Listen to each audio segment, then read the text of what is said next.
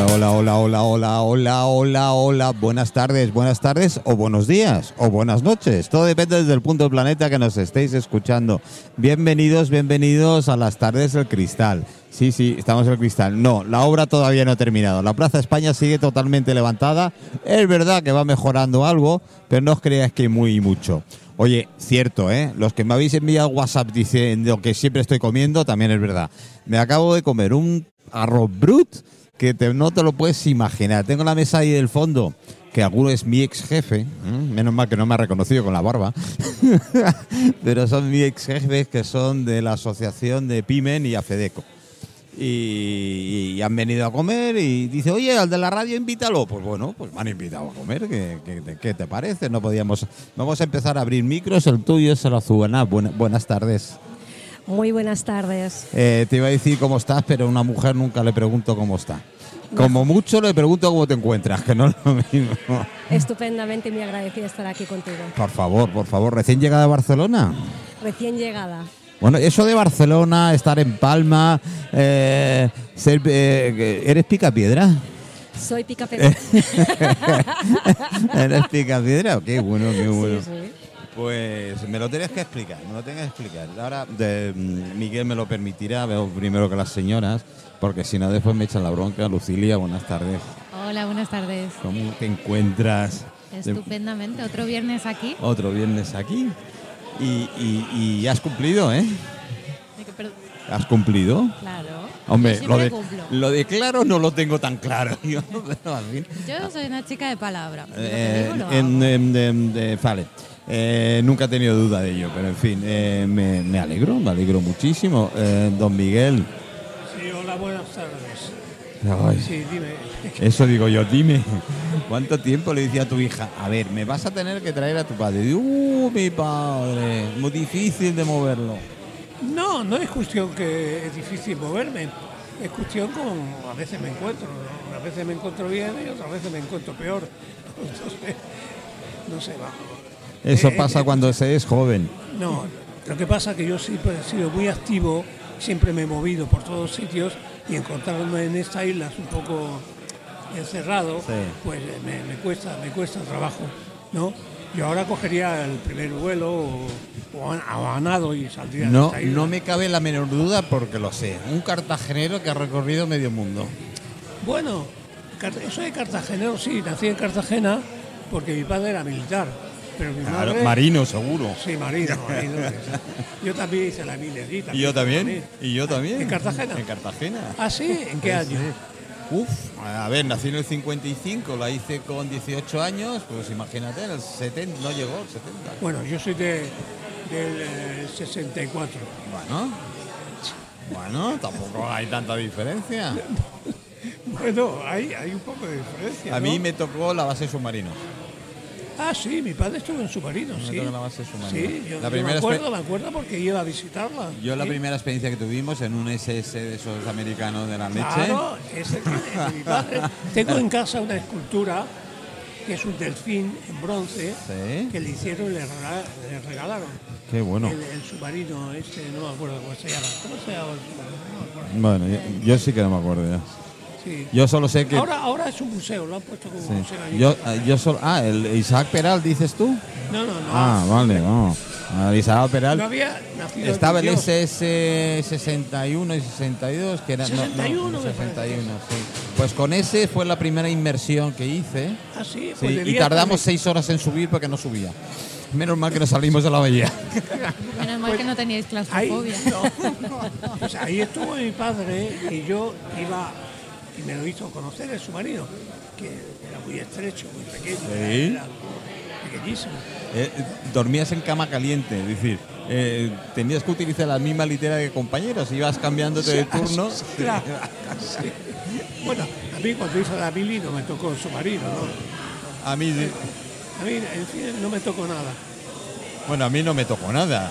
Me echaron y punto. A mí no me echaron, yo me iba. no, no, la verdad es que me lo pasé, me lo pasé muy bien. Me Hice- iba de vacaciones. ¿Te ibas de vacaciones para dos semanas y me quedaba cuatro meses. Pero como el jefe era amigo de mi padre, pues bueno, me decía, bueno, sí, en el año 74 me llevaron a la policía naval porque tuve un accidente y me rompí la cabeza eh, al lado de San Francisco Javier. Y, Vas y aérea encima. Base aérea, sí. Y, y bueno, con una moto viniendo de Benidorm, porque éramos uno de los pioneros de Benidorm, Sí. de aquí principios de los 60. Y cuando Benidorm era Benidorm, ¿no? Sí. Lo que es ahora, ¿no? Y, y me rompí la cabeza. Me llevaron allí medio muerto y digo, bueno, ya. Yo decía, "Eh, esto se acabó. Y entonces mi cabeza empezó, no sé, no solamente ver doble que veía, es que empezó a, a ver cosas extrañas, ¿no? Y entonces en mi taller con mis maestros, el trabajo que yo hacía de pintor, pues les decía, este, tío está loco, este tío hace arte, ah, no sé, arte brutal. Sí. Es, es- muy bruto esto lo que él hace. Eh, y bueno, ahí empezó, el- empezó el, este tipo de, de pintura que yo hice. Una cosa muy clásica, donde trabajaba mucho con los grandes maestros a hacer algo completamente... no- no- Porque tú eres de mucho de Velázquez, de Goya, del Greco. Bueno, sí, ese es el trabajo que nos daban en, el taller. Hacer copias de, de grandes maestros, Velázquez, eh, el Greco, eh, Rafael, eh, no sé, Mu- Muchos de los grandes. de ¿no? los grandes, sí. ¿Y en la época de Estocolmo fue esa? ¿Que te fuiste de- No, no, esto fue eh, de- después de haberme tratado de tremendismo y brutal, eh, cogí la ruta y me, y me fui eh, a Estocolmo en el año 66, 67. Sí. Dejé Altea, yo vivía en, aquella época en Altea, en la casa que compró un amigo bailarín Antonio Gades. Y y una buena noche llegaron unos amigos con 404 y dicen, nos vamos a Estocolmo. Yala, pues vamos a Estocolmo, venga, va. Qué maravilla. No, además que había previsto una exposición en el Centro Cultural de, de Estocolmo, donde estuve muy vinculado con ellos y que debo de tener obra todavía por allí. Me hicieron director de decoración del centro este. Eh, Kun eh, Huset se llamaba así. bueno. Eh, bueno, pasé un año en Estocolmo súper bien. eh, ya me lo imagino, ya, y- ya me lo imagino. Ya.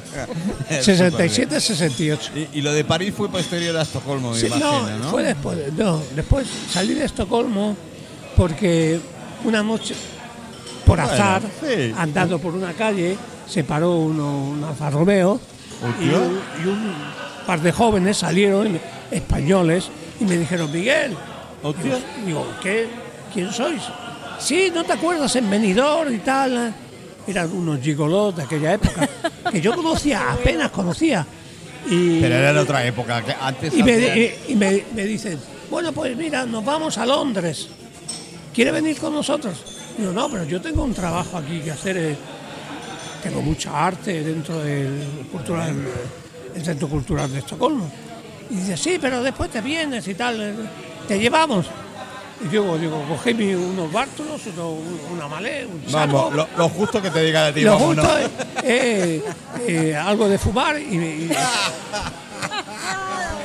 y ahí me embarcado y me dejaron tirado en Colonia. Encima te dejaban tirado. Madre mía. Eh, sí, me dejaron ti- después de gastarme todo el dinero porque no tenían un duro, me dejaron tirado en Colonia. Vamos, aprovecharon un poquito de ti y después dijeron, Y "Ahí- ahí te entonces quedas". en Colonia, después de haberle pagado yo una suite y todo esto, me quedé sin un duro y digo, hostia, ¿qué, qué es lo que yo, yo voy a hacer? te han cogido de pardillo, ¿eh? Te cogieron de No, pardillo. no, porque a mí, a mí el dinero nunca me ha importado. Si tengo dinero me lo gasto porque hay que gastarlo y hay que Claro, para eso está. funcionar, Para ¿no? eso está. Claro, es una Eh, herramienta. y eso Es una de herramienta, trabajo, de claro. trabajo, sí. Y entonces eh, lo que pasó es que yo iba a menudo a un club donde había un grupo que tocaban eh, The Mirrors, de- eran de Bristol, ingleses de Bristol. Y, y una noche yo quería salir de, de allí y había ganado un poco de dinero por unos alemanes, amigos que había conocido en España, que me hicieron trabajar en una película para la, en la televisión eh, alemana y sobre drogas y cosas así, no sé. caso es que, sa- eh, que salió después me tomaron por un dealer, no sé por qué. El director me dice, mejor que te largues, porque la policía... Dice, no sé por qué. Y yo, eh, no sé, no sé, pero está, está- estuvo muy bien. Y aquella noche en la discoteca con una groupie de ellos, eh, le dije, ¿dónde vais? Y dice, bueno, vamos a Berlín, pero quizás nos vamos a Londres. Y ¿quieres que te llevemos? Digo, sí. Vale. Cogí el saco y ahí me escapé y llegué, y llega, y llega a Londres. Y en ¿eh? Londres no conocía a nadie.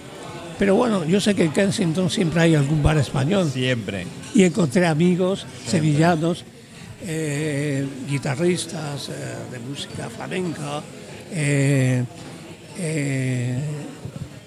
Pinilla, se llamaba Pinilla, sí, ¿Pinilla? que- y me, me fui a vivir allí a Kensington en una especie de, de mansión Sí, fantástica, sí. ¿no? Y es allí donde conocí su madre. Uh, peligro, peligro. No, bien. peligro. No.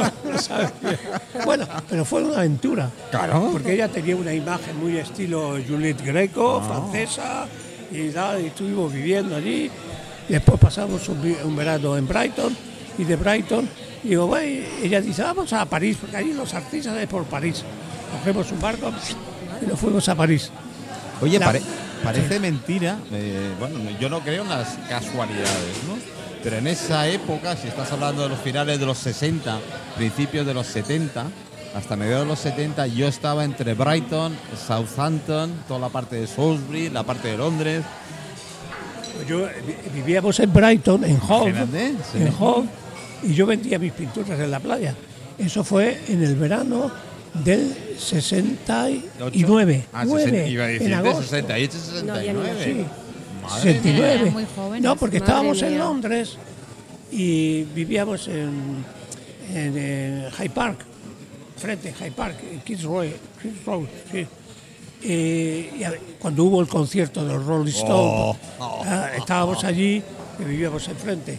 Cuando le, hicieron eh, el homenaje a, a uno de sus músicos que murió, Brian Jones, eh, y después decidimos pasar el verano en. Y alguien, uno de mis amigos españoles, que tenía una escuela de, de idiomas en Brighton, bueno, nos dejó un apartamento ahí en Hove y estuvimos en Hove hasta que nos cansamos y, y bueno. Eh, No. ¿Cuándo empiezas a recoger trastos? No, yo te hablo así de claro. Bueno, y empezar a hacer Yo cuadros siempre, y arte. siempre, siempre, desde que tuve el accidente aquel en, en, en- en- cerca de Cartagena, Sí. ¿sabes? Sí, cuando se te fue. se fue en la olla. Eh, empecé en el estudio y cuando me llamaba, me, me- me- dijeron mis maestros, me dijeron, pero esto, esto brutal, ¿Y esto qué? ¿Esto qué es? ¿Qué? Esto es tremendismo. Me llamaban pintor tremendista. ¿no? Oye, yo, yo siempre lo que lo digo, creo que lo has dicho alguna vez. El arte es tan serio que no lo puedes dejar en manos de especialistas. ¿Cómo coño van a entender un especialista en arte qué es arte de verdad? No, no. na- yo creo que nadie sabe lo que es realmente esto. Menos mal. Bueno, cuando, cuando, Menos tú- mal. cuando tú eh, viajas del otro lado del espejo, que es muy banal decir esto, pero bueno, tú viajas a tu ser profundo, en tus raíces profundas, que esto puede llegar a... Bueno, esto yo lo vi una noche, lo vi una noche y realmente no... no ni fue malo ni fue bueno, era Fue un diferente. desa- desagradable. Bueno, remontar a los orígenes, la época de los eh, animales prehistóricos o seres que podían vivir allí, ¿no? No sé. Y yo me encontré en esta zona. Y digo, ¿y qué hago yo aquí? Si yo no, no tengo. Y entonces no me puse en cuestión el arte, no. Porque el arte lo ha banalizado tanto que yo no creo que haya nadie que sepa lo de que arte. significa esto. No. yo Ni con- aún lo que yo hago, lo que yo he hecho, que yo sé que a, a mucha gente no, no le gusta, Mm. otros sí le gusta, les sorprende o lo que sea. Yo tuve una galería en París, en el, cartel, en el barrio histórico, el Marais, eh, con su madre, eh, en el año 72. Cuando vivía allí, eh, las amigas de New York, Jessica Lange, la actriz, que no era actriz todavía, su primer marido Paco Grande, buen amigo que todavía vive, se quedó ciego, Eh, había también por allí, ¿quién vivía por ¿Por qué venían allí? Yo, yo no sabía por qué venían, ¿no? Bueno, Eh, bueno. Pues, no, no era Almagué, era, era una zona, un, un gueto judío Sí. que era muy sucio, muy, muy abandonado de la mano de Dios. Había muchos palacios abandonados desde la Revolución Francesa y, y quien empezó, la primera persona que creo que vino allí fue Jim Morrison, Wow. que vivía allá al lado de, de la, de la Bastilla. Wow. Eh, y por eso toda esta gente, yo eso lo, lo sube un poco más tarde, ¿no? Porque digo, ¿por qué, por qué todos estos americanos en New York vienen aquí a, a Almaguer, no a Montparnasse o a, a Sí, no Montmartre, yo no. Todos los grandes vienen aquí. Y es porque Jim Morrison andaba por ahí. para- andaba por ahí. Sí, andaba por ahí eh, haciendo sus poemas. Menudo elemento. Menudo elemento. pues, madre pues mía. murió en una casa Sí. donde su madre, de Lucilia, y yo teníamos que alquilar un apartamento. Y él vivía allí en uno de los pisos. Y, y al final, paseando por el Marais, cerca de la rue de Rossier, la rue Ferdian Duval, vimos una vieja panadería muy vieja. Hacía, parecía que hacía siglos que estaba abandonada. Miramos dentro del polvo así, entramos por detrás, la puerta estaba abierta y era una ruina total. Con el sótano se podía bajar con, con el horno, los, los sacos de harina, todo, todo abandonado. Pero en la puerta había un número de teléfono. Y su madre llamó a los dueños, que eran los burgueses que vivían en Neuilly, muy mayores, tenían casi 90 años, y me dijeron, bueno, si lo vais a arreglar y hacer una buena galería, o lo alquilamos muy barato, no serán 150 francos o algo así. Una, una mierda. vamos. Nada, ahora nada, nada. Y dijo, sí, sí, yo voy a hacer una maravilla, una, una mierda. Los amigos de Jessica Lang y, Ellen Klein ¿no? me ayudaron a vaciar todo y, y ahí en medio de las ruinas puse mi caballete, abrí la vitrina y me puse a... ¿Ves, a- ves, Miguel? En ese momento tenías que haber conocido a Ana. Así. Sí, Es porque- que yo no conozco a Ana. Eh, ella hace reformas. ¿sabes? Me dedico a la reforma de, de- de viviendas. Es albañil. ¿Así? Sí. ¿Se puede venir a mi casa a reformar? Cuando quieras. Yo con todo mi no, amor. No, lo que pasa, lo que pasa que no. Eh, yo la alquilo, es un chalet ahí en el- que, la, que la propietaria en 40 años no ha hecho ningún trabajo. Y, y está un poco, un poco así. ¿no? Una pena. Oye, Ana, y, y- Bueno. ¿y tú por qué te pegó? Déjame dos minutos con ella. Habla, Sí, sí, después. habla, habla. ¿Y tú, ¿Y tú por qué te pegó por...? Me has dicho antes, fuera de micro, que Sí. era para equiparar el sueldo de una mujer a un hombre. Exactamente, sí. Vamos, tú esta- estabas en un bar, todo lleno de, de tu madre, además. Exactamente, mi madre regentaba lo que es un bar en el en Rebasa. En el Código de Rabasa, que todos eran los albañiles, tú que el Efectivamente. Yesaina ganaba tanto, el otro ganaba tanto, Todo el mundo y el ganaba otro muchas ganaba pesetas, tanto, muchas y tú no ganabas un duro. Y yo ganaba un poco para muchas horas de camarera. Y yo entonces, eh, reflexionando, yo decía, Vamos, cojo las puertas y claro, me digo, pongo... ¿qué hay que hacer para ganar ese dinero? Porque si yo estoy en la hostelería trabajando entre 14 y 16 horas, sábado, domingo, festivos, digo, ¿qué tengo que hacer para ganar lo mismo? Y claro, y era, eh, cuando yo empecé, yo ya tengo 50 años y empecé con 22. Entonces, claro, no, no era lo corriente ver una, una mujer Con 22 años metido en una... No. y, y encima en vía pública empecé, cuando empecé fue en la vía pública, Vamos, justamente que te veía todo el Cristo. todo el mundo. Con una colla de embaldosadores porque yo quería, quería, Pero te protegían seguro. Pues te tengo que decir que sí, ¿eh? sí. Me dieron por loca, ¿eh? En aquel Oh, entonces no, Bienvenido al club. sí, sí, no apostaron por mí nadie ni un duro, se va a cansar en, en dos semanas. Como lo sabes, se va a rendir en vía pública. Pero qué va, no puede ser medio metro. ¿Cómo va a poder ella con.? No, no, no, no, no. Soy más grande las baldosas que ella, no puede ser. Y sí, sí. Me gustó mucho, encontré una libertad. Luego, de verdad que muy arropada, tengo que decirlo. A- a- hasta ahí te entiendo.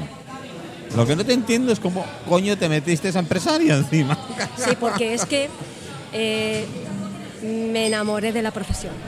Yo luego veía, claro, yo estaba lo que es haciendo vía pública y veía esas construcciones, un abanico tan amplio que dije, pues si aquí puedes elegir lo que quieras. Y luego, dentro de, de- no lo puedo comparar con arte, pero es que se hace cosas maravillosas en la obra. Primero tendríamos que definir, como ha dicho Miguel, qué es Claro. el arte. Claro, porque hay unas construcciones, vas a, a cualquier parte del mundo, unas construcciones que, que realmente es, es como arte. Es, Sí. Es sí, arte. Bueno, Claro. es arte, es algo, para mí es bello, muchas Claro. cosas son bellas. Y, y- y es curioso porque cuando decías que trabajabas en la construcción, es como decir, mira qué, qué- qué- qué pardillo, que, el que no estudia, el que el tonto, no sé, el que nunca no tiene un graduado. Y mira las cosas que se llegan a hacer dentro de la construcción. Gaudí, Pero, pero estoy seguro que decías, cuando decía, uno eh, estar en construcción y tal, pero cuando veían a una mujer y de coño, No, rompía todos los moldes. rompía todos los moldes. Sí, porque cuando dices soy una mujer que estoy en la obra, ¿qué te esperas? Una mujer de un metro ochenta, muy corpulenta, y luego me ven a mí que soy medio metro, canija, y entonces yo como que hay gente que dice, no te sitúo en la obra, no te sitúo, no te coloco. Pues tiene Google, puedes buscarme en ¿A que sí? Eh, con aprende con pasa Ana. que, que a veces subestiman. Efectivamente, eso Claro, es lo to- que pasa. todos nos guiamos normalmente por lo que vemos. Claro, No, no claro. por nada más. A lo que estamos acostumbrados. Oye, a mí creo que lo, lo conté una vez. A mí había dos establecimientos en Palma que no me dejaban entrar. Bueno, me trataban mal, no es que me dejaran entrar. Claro, me veían con la ropa así, con la barba, con el pelo y tal. Una pena, ¿sí? es una pena. Pa- Para ellos ha sido una pena, así que directamente sí, es, sí. es- es Pero lo que hay. es que es, eh, es muy triste que, que la- que las personas tengan que pensar así. Es muy triste, la verdad. Bueno, es un hecho que siempre se está juzgando antes de conocer. A mí me Sí. causa, la verdad, me causa pena. Porque digo, madre mía, que dé la primero que brinde la oportunidad, no sé, no podemos juzgar. Yo, yo soy una persona muy campechana, yo me hablo con todo el mundo, no me importa. Es que no me importa. eres una piscis. Sí, sí, Qué extraño que, sí. que el presidente de España, Sánchez, ah. sea piscis. Bueno, Eh, Em, algún, bueno. Pero- algún boquerón tenía que haber, ¿eh? bueno. No, pero es que, Ay. es que él nació en el 72. Nació en el 72, que es rata. ¿Eh? Y hay que conocerla, ella también. Pero no todos son iguales, no todos son iguales. No, Pero el piscis, yo soy- mi mujer, mi ex, La madre, eh, ella es rata también, y yo soy piscis. O sea, son los extremos. Bueno, yo soy Virgo, todavía no sé de dónde, pero soy Virgo, ¿eh? Ya te lo digo directamente. Es lo que hay. ¿De dónde? ¿Virgo de dónde? ¿Dónde? no lo sé. Estoy buscando. Ahora- ahora este He pasado todo en mi vida, ¿eh? Este fin de semana se ce- celebra el año chino. Sí, ha- Regalao. eh, estoy invitado, estamos desfiles invitados. Yo el año pasado estaba con mi hija Magalí, estábamos en París, en el año chino, en el barrio chino No, de París. de París, en el sur de cerca de la Oye, Puerta de Aldeas. Y fue algo apo- apoteósico, es muy, muy bonito. Es muy bonito. A mí me han invitado, bueno, me invitaron el otro día en el programa que tengo con el Ayuntamiento de Palma. eh, trajimos a la representación china, ¿no? Y nos explicaron todo el tema de- del programa. Y me han invitado, estoy invitado hoy, mañana y pasado. tre- Yo tres días de fiesta. eh, cuando era un poco más mayor, sí, ahora no. A comer, a comer fideos. A comer y otras cosas, pero que no se van a contar. ¿Y, y sabes qué año chino es? No sé si el del dragón, el, el- el Dragón, dragón, dragón. dragón de madera. Dragón de madera. Este año es el, el dragón de madera. Oye, Miguel, tengo una curiosidad. Bueno, tengo muchas, ¿no? Pero una contigo. ¿Cuatro niñas? No, tengo No, cuatro niñas y dos niños. no, ¿No? tres niñas y dos niños. Ah, tres niñas y dos niños. Joder, se me ha escapado una. y, y París, yo sé que es el reino de la cigüeña, pero tanto no, ¿eh?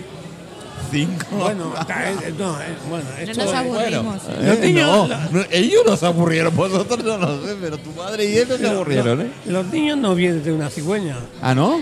ni de una alcachofa. ¿En serio? No sé. Me estás quitando la ilusión. Pero sí que vienen de París. Ahí sí. Tampoco vienen de París, sí. Esto sí. No, no, no, el último no. El último niño no, nació aquí, en Mallorquín. Eh, y dice que se- sería posterior al 83, ¿no? Cuando tú viniste. 89. 89, vale. Carlos, sí. Bueno, eh, lo que quería yo especificar es que tú me Especifica. has dicho que soy de Cartagena, no. Hablaba de mi padre marino. Mi padre, sí, era marino porque eh, se casó aquí, ¿En Mallorca? se casó en Mallorca, vino con un barco en Sawyer. No, claro. Un ahí. amigo le dijo, hay una fiesta en un pueblo por ahí, Andrach. No, joder. Y mi padre dice, vámonos, vamos, Vamos allí". para allá. Mi padre era muy, vamos para allá. Se fueron para allá. Ahora En el baile, en, Hay una muestra, ¿eh? Ahora en el baile conocí a mi madre, que era una estrella de allí de- del, de- de- del teatro y pintaba, dibujaba y tal. Y, y bueno, y, y se enamoraron y se- en tres días se casaron. Él tuvo que irse En tres días se casaron. Sí. Y como él Amor se quedó allí y el barco tenía que irse, pues él, para no, para no perder el barco, se fue andando de, de Andrach pa- a última hora, medianoche, hasta Palma, lloviendo, por Capdellá, Calviá, todo eso. Y cuando llegó a Palma, pues cogió el bus y llegó justo que el barco tenía que irse. Le hubiese caído una buena. Y Y en se aquella fue, época más todavía. estaba destinado en Cartagena. Después volvió. Bendito viaja a Palma, digo a Mallorca. No, mi madre, mi madre eh, es, es Mallorquina. catalana, Ah, es catalana catalana. mallorquina. Es de Tarragona. Porque mi abuelo lo destinaron a Andrach, estuvo de carabinero 40 años. Y todos sus hermanos, eh, creo que la mayoría, sí, eran ocho hermanos, no sé, Joder, vosotros los genes son Sí, eran todos de- del cuerpo de la Guardia Civil. la Guardia Civil. Pues eh, por eso yo te, te digo que, que mis genes, mi padre era de, de Jaén, afortunero de Jaén, su padre, y tenía no sé cuántos miles de, de olivos, hacían aceite, que todavía tengo familia allí, cerca de, de- de Jaén, cerca de, de Cazorla. sí. Y mi padre, como estaba en la Marina, que también era un poco loco y le gustaba mucho el arte, Bueno, sí. y a los 17 años, como su madre murió en parto de su hermano, pues a los 17 años se fue a la Marina eh, de tambor. Me recuerda a la película Le- El tambor, ¿lo conoces? Yo conocí al director en París en una fiesta que hizo y presentando su película. Esto fue en los años 80, creo. Sí, una fiesta muy grande que hicieron. Y era un tío muy majo, un alemán.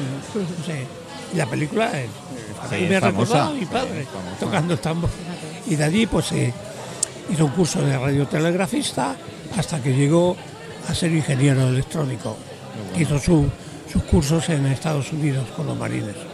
¿Y tú ya en aquella época ya ibas recogiendo cacharros para empezar a hacer? Pues sí, cuando, cuando tuve el accidente, él estaba de jefe en, en- en una base de fuera de Cartagena de helicópteros, en sección de electrónica, y era ingeniero electrónico.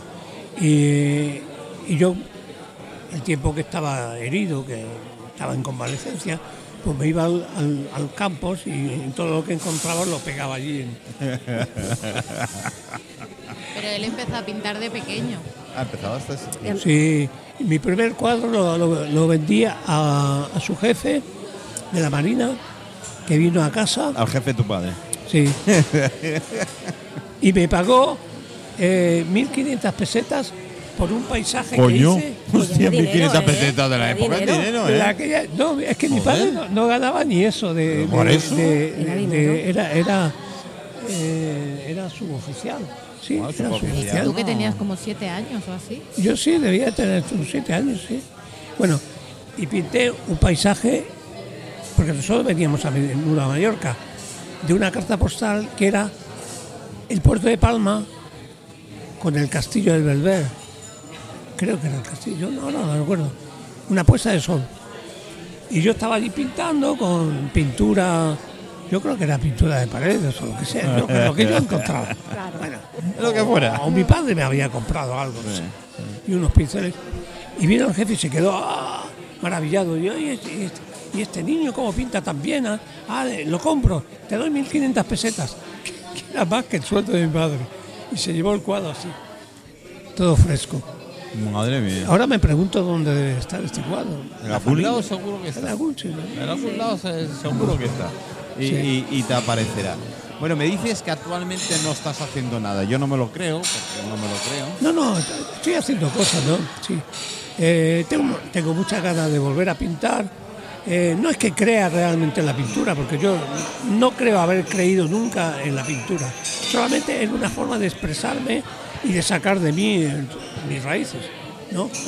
De mis raíces vienen un poco de lejos, ¿no? De Francia. Eh, uno de mis ancestros fue el brazo derecho de Napoleón III, Asil Bassens. Era mariscal de campo, De de- campo, y virrey de México.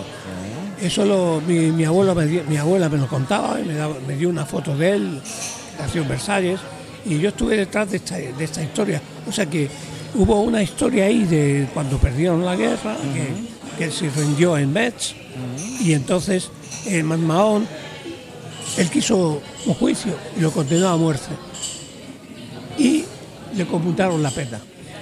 Pero ¿por qué a Dreyfus más tarde a él lo le quitaron la pena y a él siguieron con esa pena de no de muerte ya porque podían haberlo Cadena perpetua. Cadena- no perpetua no la guillotina o No. no sé o fusilado no, no.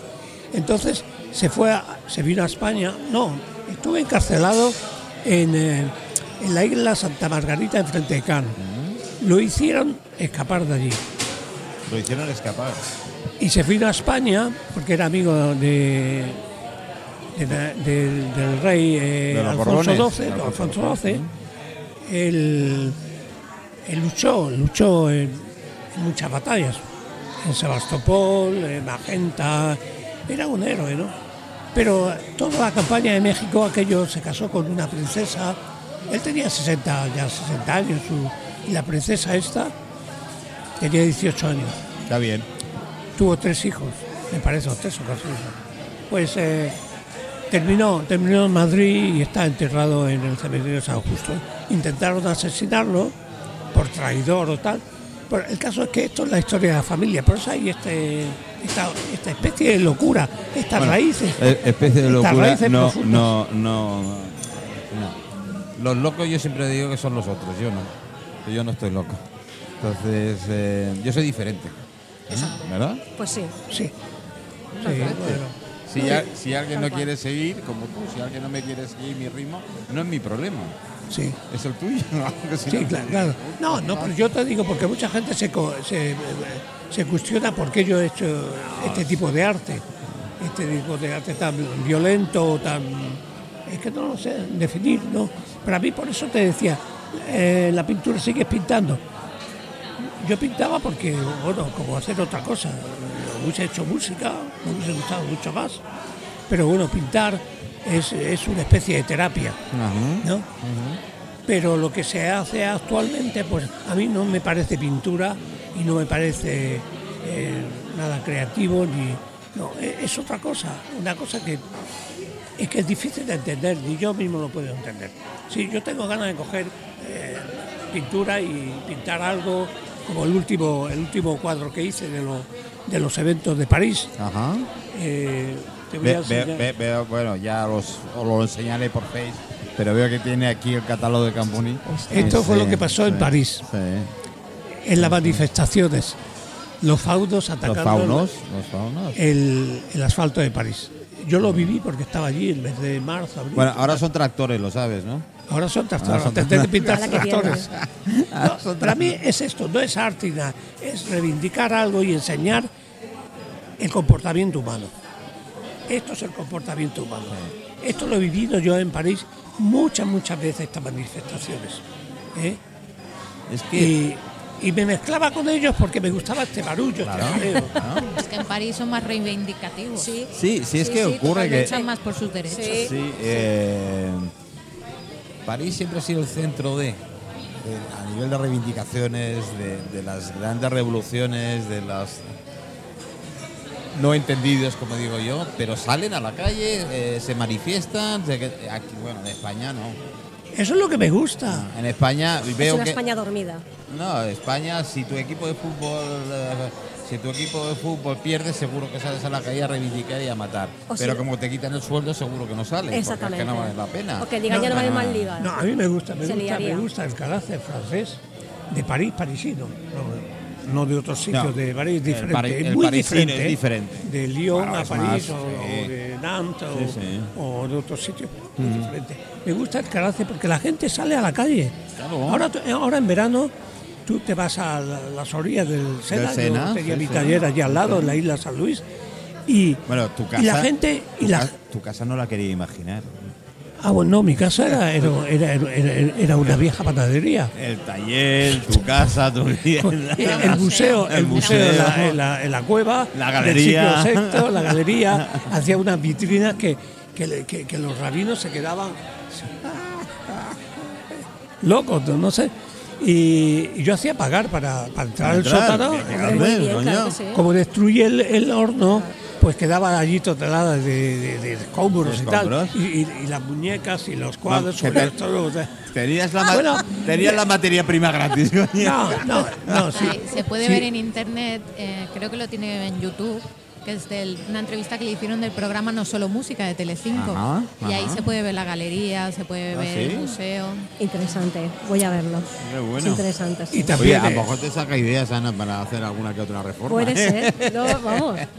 No, se hizo una reforma. Al final hicimos en el 2000, no, en el, en el 87 hicimos una reforma porque ya estaba harto de vivir esta ruina, medio ruina, ¿no?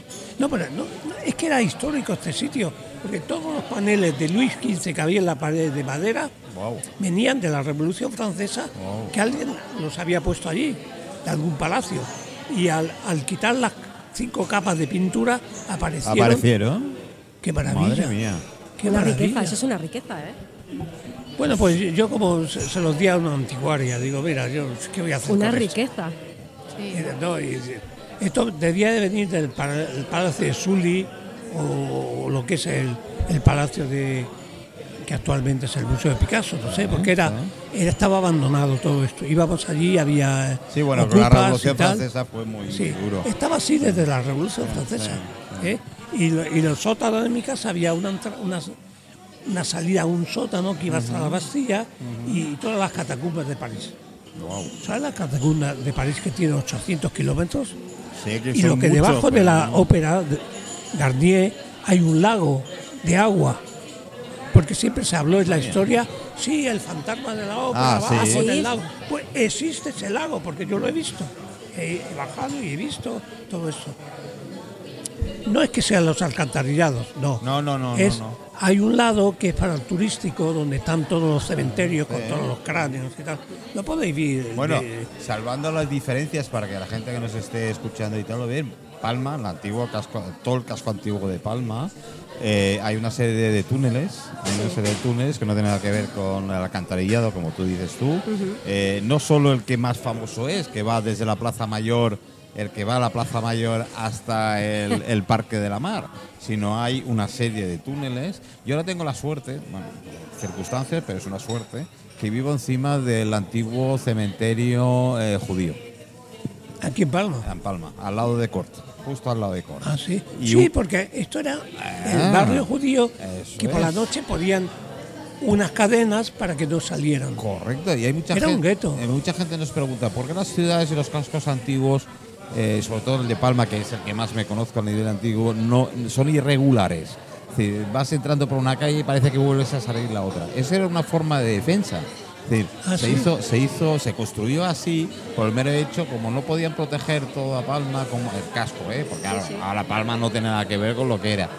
Lo que hacían es hacer este tipo de calles de salidas y entradas porque los lugareños, cuando les invadían los, los moros o los, o, los, o los vándalos y tal, podían mejor eh, acorralarlos y entrarlos en, en- en tema. Por eso muchas de las calles sí. está.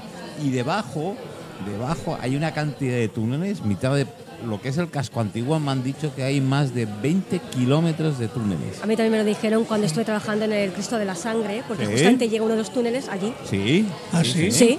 Sí, A mí, sí. a mí me, Sí. me- me habló de esto En el 96, María Antonia Munar me organizó una exposición en el Consejo Insular, allí en la Misericordia.